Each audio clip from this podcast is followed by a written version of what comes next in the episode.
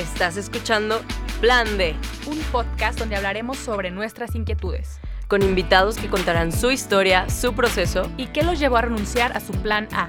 ¿Por qué lo dejaron todo y comenzaron a seguir a Dios? Yo soy Clara Cuevas. Y yo soy Romina Gómez. ¿Te atreves a escuchar? ¡Hola!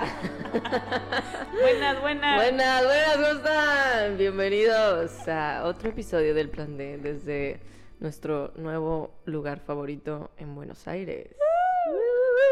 Un aplauso para Dios. Amén, hermano.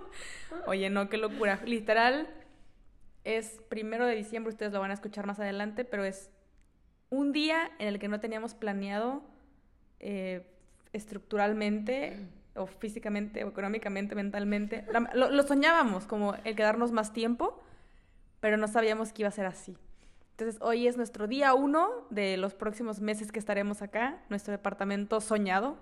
Caminamos por los pasillos, por las puertas, la cocina y es un sueño estar acá, inimaginable.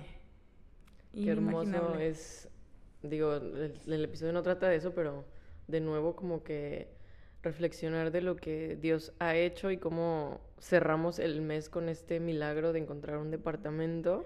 Se me hace súper bonito. Y la verdad solo lo decimos para constatar y alabar a Dios y que lo alaben junto con nosotras de decir qué glorioso es nuestro Dios, qué bueno es Dios, que pues cómo, cómo nos respalda, ¿no? Solo reconocer que todo esto es gracias a Él, por Él y para Él y ya.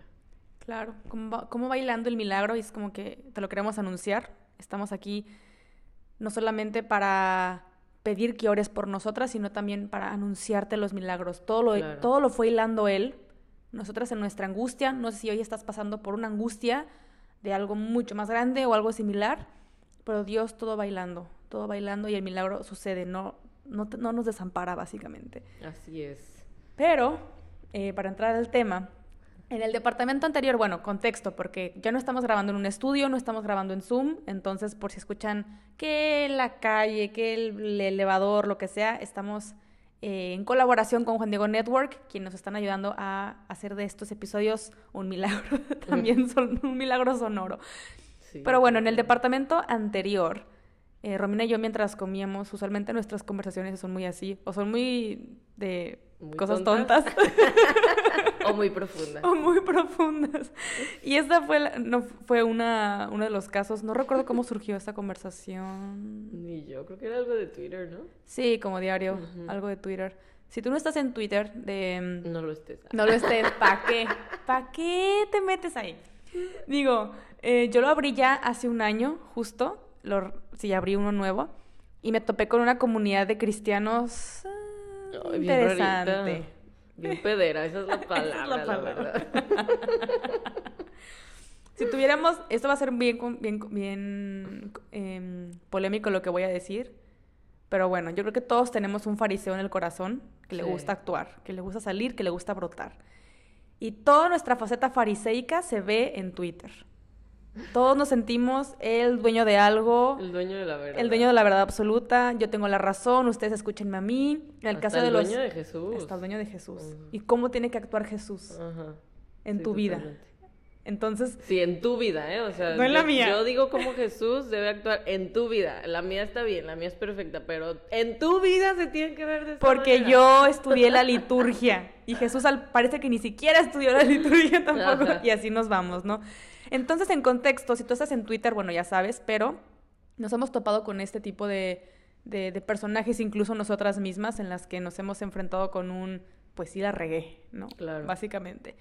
Pero bueno.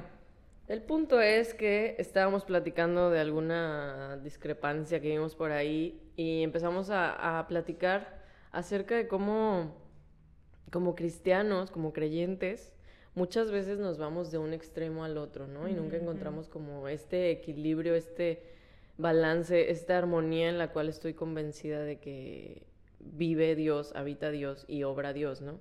Porque sí creo, o sea, a lo mejor muchos que escuchen esto, ahorita que lo están escuchando ya están brincando de que, no, pero Jesús era extremo y Jesús hacía esto y esto. Sí, no estamos diciendo que no era extremo en cuanto a amar, en cuanto a la verdad, en cuanto a la santidad. No nos referimos a eso, nos referimos a las cosas humanas los campos grises en los cuales tú no puedes opinar acerca de la vida de otros.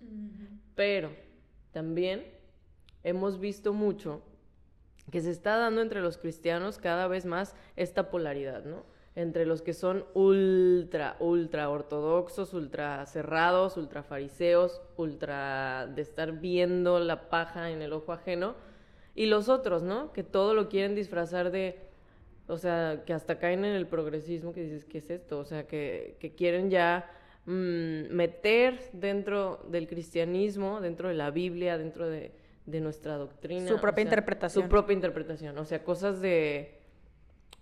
Pues que no, que no van para nada y que están específicamente claras en la palabra, ¿no? O sea, que dices, o sea, hay cosas grises como que, que comer y que beber, que dices, bueno, está en la libertad de la gente, pero cosas que están muy específicas, como el matrimonio, el divorcio, eh, la homosexualidad, todos esos temas que dices, a ver, ni cómo ni No, cómo compadre, pues, también. Compa, ahí está muy claro, ¿no? Pero, como bien lo dice, son estos dos extremos que creo, y es lo que más me duele a mí porque yo también caí en eso, de decir, no, es que en la palabra de Dios es clarísimo, no, no, es que el catecismo es clarísimo. Y así lo dice, claro, son clarísimos, pero tú no puedes llegar con una persona que está viviendo un estilo de vida en pecado y llegar a decir, la Biblia dice Claro. que te hacia el infierno. ¿Por qué? Porque la fe, el crecimiento de fe es gradual.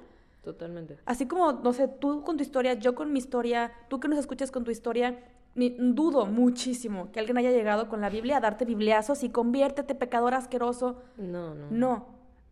Por otro lado, cuando uno, es que son procesos, por eso hablamos de la fe gradual, son procesos. Tiene uno que sentirse amado primero y que ese amor no nace del humano, sino que nace de algo más grande que llena más, y es Cristo. Entonces son procesos, pero nosotros no estamos entendiendo ni respetando ni los procesos de Dios, ni los procesos del otro que estaba Claro. encontrando con Él. Entonces, si no respetamos eso, va a ser un desastre y la gente nos va a seguir tachando a todos de cerrados, eh, fariseos ante nosotros mismos, y no vamos em, siendo buenos compañeros, sino solamente vamos con una regla midiendo lo que estás haciendo mal y lo que estás haciendo bien. Claro. Entonces, una vez que Cristo va tocando tu corazón y tú te vas dejando tocar el corazón, vas entendiendo el porqué de, Claro. las, de esas reglas que no son un no, es un sí, no te voy a dar esto porque hay un sí más grande. Y se nos olvida. Y, y lo veo en ambos lados, como bien decías tú, Romina. O uno muy sí, sí, sí, todo sí, y otro no, no, no, porque no. Y quedan estos matices grises. Sí. Por ejemplo, a ver, hablemos clarísimo, ¿no? En, en- en cuestión de atracción al mismo sexo, ¿no? Un lado de que sí, todos con todos, La y felicidad, y, y perdón, no pasa nada, es que no conoces su historia, exacto. Podría decir, no conozco su historia. Y el otro lado, no, pecado, infierno, y así. Y no es ninguno de los dos. Y no es ninguno de los dos. Justo es lo que hablábamos, le, le decía a Clara que, que si dibujamos a un Dios que es exclusivamente santidad, rectitud, justicia, perfección, o sea, todos los atributos que sí es Dios, se queda solo una imagen de Dios que está incompleta. O sea, obviamente Dios te llama a la santidad, Dios te transforma para que seas santo, que eso es lo más importante, que Él ejerza como esa obra de hacerlo todo nuevo y hacerte entender el porqué de las cosas, como decía Clara. Y sí, Dios es un Dios que te corrige como un buen padre, no que te castiga en forma cruel como nosotros interpretamos eso, sino que te corrige con amor y firmeza, lo cual es bueno para nosotros. Y Dios es todo eso, rectitud, justicia, todo perfecto, todo lo que imaginamos, pero jamás deja de lado su otra parte, que en realidad no es otra parte, sino que todo lo que es Dios está perfectamente unido, o sea, Él es 100% misericordia, paciente, compasivo, clemente, eh, lento para enojarse, o sea, todos estos atributos que estamos mencionando aquí, una parte, o sea, de los humanos cristianos se enfoca en los atributos de que no, es que Dios es santo y le debemos santidad. Y el otro, no, es que Dios es misericordia y no pasa nada y Él te entiende y Él te comprende. Ambos son verdad. Yo, o sea, para nosotras es ultra importante entender que todos estos atributos son son ciertos y forman a un Dios real. No sería un Dios digno de ad- adorar si no fuera perfecto, si no fuera santo, si de Él no proviniera toda la distinción entre bien y mal, si no nos enseñara qué, qué está bien y qué está mal, no, será un, no sería un Dios digno de alabar si no castigara incluso el pecado, ¿sabes? Pero al mismo tiempo no sería un Dios en el cual pudiéramos acercarnos confiadamente, al cual pudiéramos amar naturalmente, si Él no fuera 100% también misericordia, gracia, perdón, compasión, mil veces paciente. O sea, tenemos que entender que Dios es todas estas cosas y que eh, Él nunca va a ser como nunca te va a dar el avión de que, ay, sí, mi hijo sigue pecando. Nunca. Pero tampoco te va a decir, ya estás descartado y estás para pa el perro, lárgate de aquí, pecador. O sea, no es ninguna de las dos. Jesús va a llegar y te va a decir, ve y no peques más. O sea, ahí están las dos cosas. Y qué bueno que agarras ese versículo porque de ambos lados yo lo he visto durísimo en eh, como, como a modo de, mm, de corrección fraterna, ¿no? Que cada quien de repente cuando les conviene agarramos la Biblia para lo que nos conviene, pero cuando no nos gusta, no, no dice eso, te falta contexto. Ah, pero cuando no queremos agarrar el contexto, ahí sí. Y ese es uno de los versículos. De un lado dice, no, pero ¿qué le dijo a la prostituta? La defendió de los fariseos. Y de otro lado, sí, porque no peques más, porque la señora sabía que no sé qué. Y es como, ¿cuál es el propósito de mantener un statement, una postura, si esa postura no, te está acercando a la verdad del Evangelio? Si lo tuyo nada más es querer tener la razón, pues tenla, tenla, adelante, ten la razón. Pero una cosa es cuando omites, emites tu opinión y decir, ok, te, la, te lo ofrezco con la humildad de saber que yo también puedo estar equivocado, pero Cristo no, y yo no soy Cristo. Si no vamos a ir por la vida agarrándonos de la Biblia como si fuera un papiro de la Constitución, y te vas a, te va a meter a la cárcel y, y del otro lado también, ¿no? Una Biblia hippie, feliz y tranquilidad. Entonces, te, te, invito a que razonemos esto. Si tú vas por la vida o yo voy por la vida solamente emitiendo un statement, una postura, solamente para tener el aplauso de decir yo tuve la razón y callé mil bocas y así, pues te pongo ahí de la, en la mesa dónde quedan los corazones, ¿no? Sí. Porque de nada sirve ir humillando gente, de nada sirve ir de ambos lados, ¿eh? ir humillando gente, ir ganando eh, retweets, likes, si los corazones siguen exactamente como están. Y eso es lo que nos invita Jesús. Arrepiéntete y no peques más. A ambos nos dice, porque el mensaje fue tanto para los que las iban a apedrear y para la que estaba por ser apedreada. No fue nada más para uno solo, no fue nada más para el que lo lee, es para todos en general. Aquí lo que me llama la atención, aparte de ese pasaje, es como. O sea, Jesús estaba hablando con ella. O sea, fue como: si todo el mundo te está acusando, a mí me vale lo que te estén diciendo, concéntrate en lo que yo te estoy diciendo, ¿no? Y a ellos el mensaje era como: ¿ustedes qué? O sea, ¿qué, qué quieren aquí? O sea, yo trato directamente con ella. Yo le voy a hablar a ella, yo le estoy diciendo a ella lo que tiene que hacer. Ustedes váyanse a a, lo que tengan que hacer. Arrojen las piedras, pues, no, quieran o no. O sea, yo creo que para ahí Jesús nos está diciendo que, o sea, y no hay un versículo más claro más que ese que dice, ¿por qué te fijas en la paja de tu hermano teniendo una, viga? Y la verdad es que parece ilógico no ver la viga, pero lo digo por mí, muchas veces yo no veo la viga en mi ojo. Entonces, entre más centrado estés tú en decirle, Jesús, muéstrame cuál es la viga en mi ojo, quizá cuando ya no tengas la viga vas a ser capaz de corregir al otro verdaderamente en amor y en humildad. Porque si tú no corriges a alguien de esa manera, no tiene sentido tu corrección. O sea, tu corrección lo único que va a hacer es lastimar al otro, alejarlo probablemente de Dios, sobre todo si son nuevos creyentes. Entonces, si tu intención de corregir a alguien es demostrar que tienes la razón, como decía Clara, pues si quieres mejor ahórratela, órala Pídele a Dios que purifique tus intenciones y pídele a Dios que sea Él mismo quien le muestre a esta persona eso, antes de que tú se lo digas. Sí, porque este tema de la corrección fraterna que entra mucho en estas discusiones que vemos en Twitter, que ya viéndolo desde afuera a mí ya me da tristeza el simple hecho de que todo lo queremos corregir en Twitter. A ver, carnal, perdóname, pero cuando fue el episodio de la modestia, no sé si supiste, pero fue un... Pues un desmadre, esa es la palabra. Un bonito episodio. un bonito episodio que ocasionó mucho daño. Ocasionó mucho daño a, nosotras como, como pues creadoras de este podcast, que honestamente no hubo corrección fraterna, lo voy a decir así total de la palabra, con las personas que nos hicieron daño públicamente. Pero con las personas que nos conocen, que tienen un acercamiento afín a nosotras, fue otro tipo de corrección, otro tipo de comentarios. ¿Por qué? Porque no iban con el afán de una humillación pública. Y esto puede ser un ejemplo para lo que tú necesites hoy, ¿no? Pero iban más hacia un, no, si está mal, pero tú qué vas a hacer con esto que está mal. Y, e ir más allá. Y tienen razón, con esto de la paja en el ojo ajeno es bien fácil. Es bien fácil. Aquí voy a poner un ejemplo, ¿no? De repente, no sé, Romina deja los zapatos ahí. Yo digo, ay, yo dejé 15 zapatos allá, ¿no? Y son cosas chiquitas, pero es que es más fácil, más fácil buscar en qué está fallando el otro y no en lo que estoy fallando yo. Totalmente. Y entonces, y, y, es constantemente pedirle a Dios, Dios, purifica mis ojos, purifica mi mente, purifica mi corazón, porque si no, no estoy trabajando ni estoy dejando que trabajes en mi santificación. Claro. Y esto no quiere decir que no defendamos la verdad, ¿eh? porque luego lo van a... Ah, sí, también. hay gente que va a malinterpretar esto de que, ay, sí, entonces pues solo me centro en mí y ya, nunca voy a proclamar la verdad. No, se trata de que digas la verdad con misericordia, así lo dicen proverbios, o sea, que nunca deben ir separadas la misericordia de la verdad.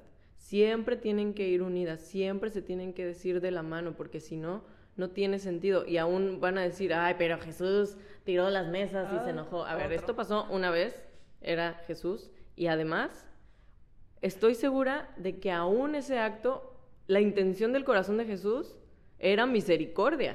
Aún las veces que Dios te corrige de una manera más fuerte, están bañadas de amor y de misericordia. Y dudo, honestamente, y pregúntatelo tú, si las veces que tú has hecho el dramón en Twitter o con alguien, porque seguramente solo lo haces por internet o lo hacemos por internet, pregúntate si esas veces que tú has volcado las mesas lo hiciste con intención misericordiosa o con intención de yo me las sé todas, yo soy mejor, yo soy superior, yo sí hago las cosas como Jesús me pide. Eso es bien peligroso. Entonces, ahí sí tiene mucho que ver la intención del corazón, porque obviamente la intención del corazón de Dios jamás va a ser maligna, siempre va a ser benigna, misericordiosa y llena de amor, aun cuando su corrección sea fuerte. Algo que yo aprendí justo la semana pasada es que si tú hoy te sientes con la autoridad de decir mi relación con Jesús hoy es 10 de 10, ejemplar, síganme, es peligrosísimo. Porque te estás conformando con lo que tienes hoy y no estás viendo con lo que Jesús quiere transformar en tu vida todos los días. Y decir, no, mi catolicismo es el mejor, no, mi cristianismo es el mejor porque yo sí hago esto, esto, aquello, uy, soy la más misericordiosa, uy, soy la más este, amante de la liturgia aguas con ponerte tú como ejemplo, porque eso es idolatría a tu estilo de vida y no a lo que Jesús quiere hacer contigo. Y estás volteando a ver más eh, un movimiento, estás volteando a ver más un estilo de vida y no aquel que está transformando tu corazón o que busca transformar tu corazón. Entonces jamás, jamás nos conformemos con decir, uy, es que yo si estoy buscando esto, yo si estoy haciendo aquello que me pide el catecismo, la Biblia, la iglesia, no, porque es un trabajo de todos los días. Si solo fuera con una sola vez, pues qué chiste tendría anunciar el Evangelio, qué chiste tendría enamorar a otros de Cristo. Y es verdad, como dice Romina, hay que anunciar la verdad, pero es bien delicado hacerlo solamente en Internet. Porque si tu vida no refleja lo que estás proclamando en Internet, de nada sirve. Solo eres una pantallita más, un influencer más por ahí en el mundo que tiene un estilo de vida eh, según de esto caro y ve a su casa y es otra cosa, ¿no? Entonces, anunciar misericordia en cualquier rincón, y esto me lo digo a mí también, porque de repente en mi casa se me olvida. Y es normal, y yo sé que en mi casa me van a corregir con caridad. Claro. En Twitter, en Internet, no lo sé. No conozco la intención de la gente, pero la gente que nos ama sí. Así es. Y yo creo que, o sea, les decíamos que yo sí creo que Dios es el perfecto equilibrio, la perfecta armonía, porque él nunca está en los extremos de estas dos cosas. Y a lo mejor me decía, ay, caminado, ¿no? Otra vez. O sea, me baso en la parte en la que Jesús les está hablando y les dice, cuídense de la levadura de los fariseos y cuídense también de la levadura de Herodes. ¿A qué se refiere con esto? Los fariseos, como bien sabemos, son estos eh, personajes que se dedicaban a estudiar la ley, que literal Jesús decía que le ponían cargas a las personas que ni ellos mismos cargaban. Y eso se me hace impresionante porque sí somos así. Y eran personas que se basaban más en lo externo, en que todo se viera perfecto por fuera, pero por dentro estaban llenos de odio, de resentimiento, de envidia, de celos, de sí mismos, básicamente, ¿no? De ego. Y por otro lado estaba la levadura de Herodes, que es el otro extremo, que en nuestro caso sería esta nueva eh, corriente de pensamiento que dice como, ay, X, yo lo todo está bien, en lo cual viven, mm, obviamente, gran parte de la población del mundo, pero también se está tratando de meter dentro de, la iglesia, ¿no? Esta gente que piensa como, ay, cada quien tiene su verdad, este, X, YOLO, este, puedes, no importa, tú date a quien quieras, tú ponte pedo, tú, o, sea, este tipo de cosas como de una libertad, que en realidad es libertinaje, Jesús también les decía, cuídense de esto, o sea, porque la gente de Herodes sí creía en Dios, sí eran judíos, o sea, sí era gente que de repente practicaba cosas o actos religiosos. Entonces, ahí están los dos extremos de gente religiosa. Gente religiosa que se basa solo en lo externo y gente religiosa que le vale realmente y nada más lo hace por cumplir, por saciar un poco su conciencia o así. Entonces Jesús dice, cuídense de estas levaduras. La única levadura que tienen que tener es la del reino, que está en el centro, que no va a ninguno de esos, que te hace verdaderamente libre a través de la verdad, de la santidad. Wow. Y aquí nos vas a preguntar, no, pues estoy jodido. ¿Cómo me voy a dar cuenta cuál es una, cuál es otra? A veces es, como muy fácil ir cayendo. A ver, yo, yo caí en dos extremos. Yo igual. Cuando estuve muy metida en el feminismo y de una cuando salí de ahí dije, no, todo eso está mal y todo lo que sea en contra del feminismo está bien. Y me fui a otro extremo, cero misericordioso, humillar, humillar a la gente. Em, me fui de un lado para otro súper rápido. Y fue cuando una amiga me dice, Clara, ¿sabes qué estamos haciendo mal? Que nos falta misericordia. Pero eso no significa que no tengamos que estudiar. Eso no significa que no tengamos que eh, escuchar las posturas del otro. Eso no significa que tal y tal y tal. Entonces, una forma en la que tú te puedes dar cuenta en qué extremo estás hoy es leyendo el Evangelio. Claro. Tener, de y siempre se los decimos porque es lo más importante que queremos dejarles en este, en este podcast. Tengan esa relación con Cristo. Porque si el día que te vaya haciendo a un extremo, el mismo evangelio te va a regresar a uno lado o al otro. Y, a mí me pasa, no sé, muy seguido de repente que veo un tweet, ¿no? De una postura con la que sí estoy de acuerdo y abajo añade una humillación. Y digo, chin, este tweet yo sí lo compartiría, pero si no fuera por esta humillación. Y no tienes que eh, decir, chin, es que es blanco o negro, ¿no? Y no estamos hablando de la verdad, estamos hablando de las opiniones de la gente, porque la verdad existe tú y yo no la poseemos, tú y yo tenemos opiniones, tenemos posturas, tenemos aprendizajes, todos tenemos algo que ofrecer, estemos o no de acuerdo, tenemos algo que ofrecer y que aprenderle al otro.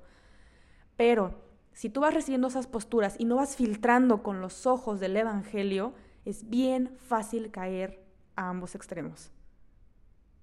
Y es mucho más difícil a, verse, a, veces darse cuenta que estás en esos extremos.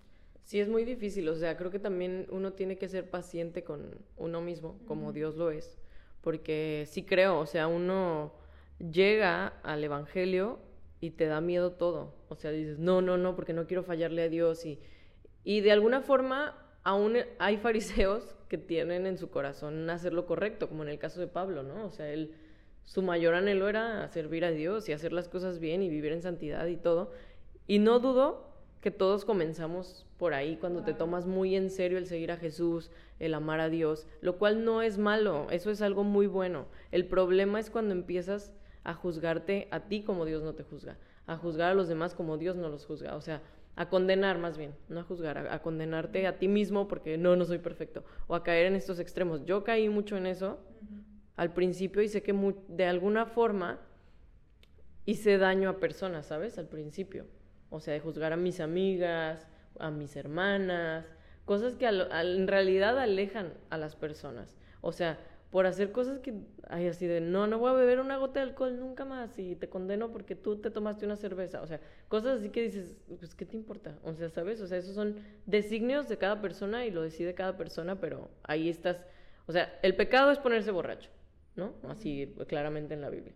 Y uno ya se va a los extremos de que no, porque yo quiero ser ultra santo, no beberé una gota de alcohol. Y juzgo a aquel que toma eh, una cerveza, una copa de vino. O cosas así que dices, pues a mí qué me importa al final de cuentas, ¿no? Y al final de cuentas, la persona lo que necesita no es que le digas que se deje de poner peda, lo que necesita es que le digas, hay alguien que te ama, que va a hacer que ni siquiera necesites como ponerte borracho para llenar ese vacío, ¿sabes? O sea, ahí estás combinando las dos cosas, o sea, decir, la verdad es Jesús, la verdad es una persona que te puede hacer libre, pero con misericordia, en una transformación del corazón, no nada más señalando, señalando, señalando, porque eso no realmente no transforma a nadie. No, y, la verdad es que si tú presentas un Dios así, que solo está obsesionado en tu culpa, obsesionado en tu error, qué cansado seguir a alguien así. Sí. Digo, a ver, yo todo, yo me juzgo muchísimo todos los días. Bueno, imagínate un Dios por encima de que todo el día me esté... todo lo conoce. No, no va ahí, gracias. ¿no? Y yo creo que es una época bien interesante la que estamos viviendo, como dice Romina, bien polarizada, es cierto, pero hay que sacarle provecho a lo que nos está asustando. ¿Con qué? Con el simple hecho de hoy, hoy que estamos grabando este episodio, estamos próximos a ya Navidad, recordemos qué significa preparar ese corazón. Vuelvo a lo mismo, el encuentro gradual, el encuentro gradual con ese Cristo que van a ser, con ese Cristo que va a llegar a un pesebre, ¿no? Que también todo el mundo esperaba un glorioso rey en un trono y así. Ir a ese camino gradual, pero ¿qué pasa?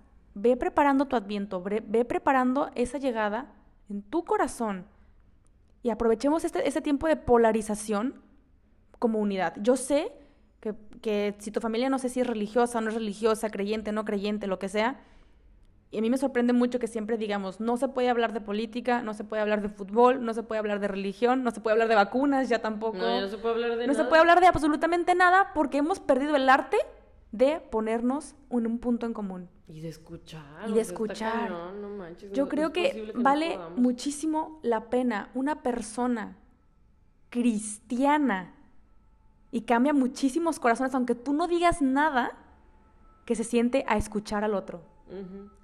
A mí me ha pasado muchísimo, yo antes que me sentaba, como bien decía Romina, no a señalar y tú, pecado, infierno, el día que yo me senté con un amigo em, abiertamente ateo en la oficina, nomás a escucharlo, a la cuarta, quinta vez ya me mandaba a hacerle preguntas a mi director espiritual.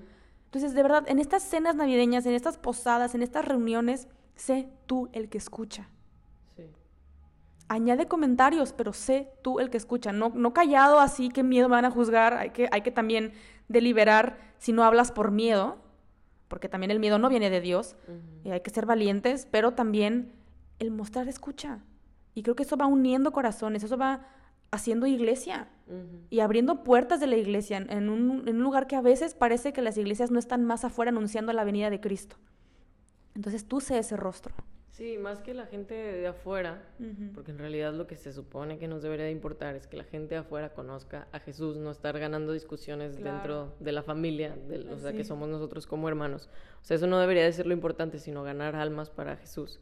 Lo importante es que esas personas se quiten de la mente que nosotros somos como ultra cerrados, ¿sabes? O sea, de que no, yo tengo la razón y no te voy a escuchar porque tú pecador y me das miedo y aléjate que me contaminas y, o sea, podemos cambiar mucho la opinión de las personas, ni siquiera señalando acerca de, algo, sino simplemente contando tu, testimonio de lo que tú vives, o sea, hablando de tu persona, lo que Jesús ha hecho en ti, la forma en cómo vives a Jesús.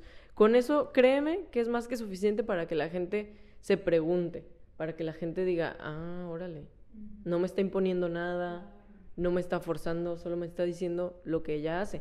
Y créeme que son semillas, eventualmente en algún momento pasan alguna crisis, algo les sucede, tienen dudas que no pueden responder y te buscan, de verdad lo he vivido yo muchas veces. A lo mejor y eso a la primera no va a hacer que se conviertan a Cristo, pero sí vas a ir sembrando semillitas de eso. Así yo fue como llegué al Evangelio, poco a poco. O sea, obviamente hay un cambio radical en cierto punto, creo yo, bueno, en mi caso así fue, pero quieras que no, te vas llenando de otras personas y te va llenando de curiosidad ver personas que viven de una forma diferente. Pero de una forma de verdad diferente, no simplemente religiosa, sino que dices, ay, guau, o sea, su vida, pues se ve que... Emana Cristo. Exacto, y que ama a las personas y que le interesa mi persona, no mi perspectiva de la vida. Le interesa mi corazón, le interesa mi alma, le interesa que yo me sienta amada y no solamente que crea lo que esa persona que cree, que eso a mí se me hace bien vital y se nos olvida mucho. Totalmente. Y bueno, como recapitulando, punto número uno, cómo saber que, cómo saber que no estoy en algún extremo o en el otro con el Evangelio, leyendo el Evangelio, teniendo esta relación con Cristo. Y el segundo punto que me gustaría también añadir con base a lo que estamos diciendo es, la persona que tengas enfrente no es la idea que profesa, es una persona. Y muy bien lo dijo Romina, es un alma para Cristo. Y probablemente tú seas la única persona alrededor de ella o de él que conoce a ese Cristo que su corazón anhela y que nadie le ha dicho. ¿Cómo quieres que la gente crea en Cristo si tú que lo conoces no lo predicas, no lo, no lo das a conocer? Entonces, dejemos de pensar que la persona que tienes enfrente es, no es que ya ella es LGBT, no es que ya es feminista, no que asco porque, no es que también es súper fariseica, este, no porque es bien religiosa extrema no son sus ideas. Son un alma para Cristo y pedirle constantemente a Jesús, ayúdame a purificar mis ojos, mis oídos, mi lengua, mi corazón, porque yo voy a decir pura estupidez y media y me voy a enganchar y terminamos como terminamos y lo vemos reflejado en Twitter, ¿no? A la potencia.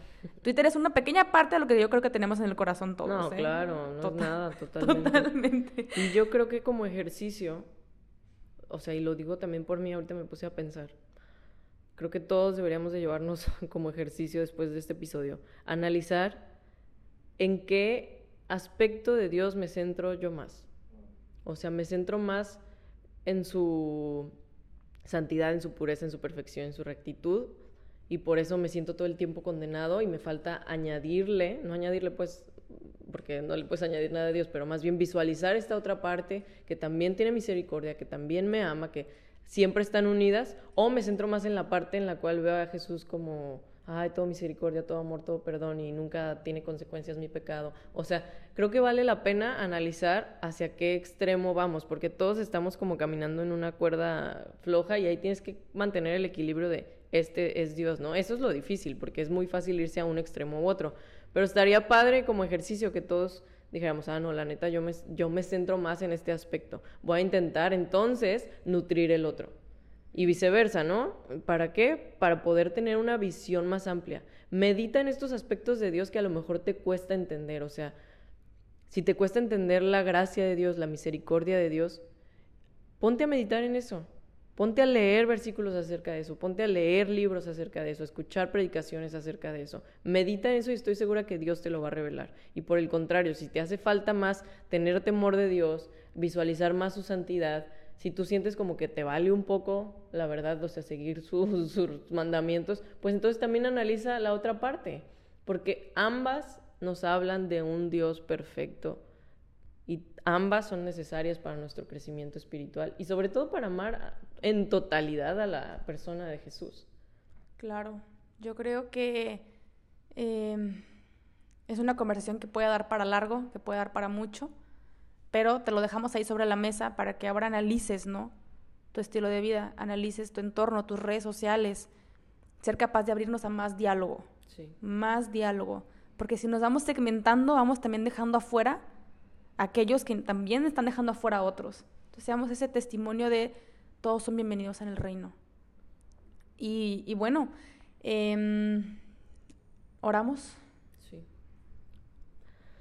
Papá, gracias por este episodio, gracias porque tú eres perfecto. Tú eres lo único perfecto.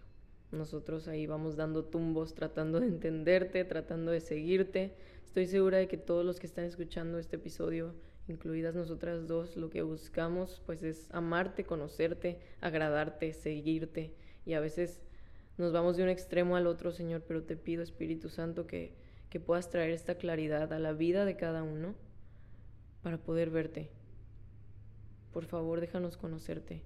Por favor, abre nuestros ojos en esas áreas o en esas zonas, en esos atributos de tu carácter que, que no tenemos claro que, no hemos respetado, que no hemos conocido, que no hemos amado. Dios, te pido que, que quites toda levadura de los fariseos y toda levadura de Herodes de nuestra mente y de nuestro corazón, que lo purifiques, que purifiques cada corazón, que purifiques cada intención, que purifiques cada palabra, que todo lo que escribamos, digamos, pensemos, podamos filtrarlo a través de tu palabra, de quien tú eres, de ti Espíritu Santo y que podamos vivir realmente en amor, en amor y verdad, en misericordia y verdad, que eso sean siempre nuestra bandera como tus hijos, Señor, antes de opinar, antes de opinar sobre otros, antes de juzgar, antes de señalar, antes de tuitear, antes de cualquier cosa, Señor, que, que podamos esperar un segundo y preguntarte a ti y esperar en ti.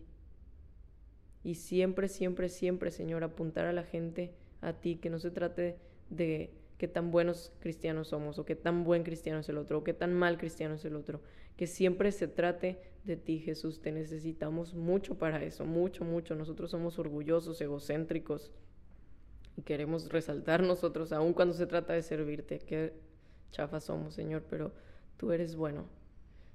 Ayúdanos a amarte, a conocerte.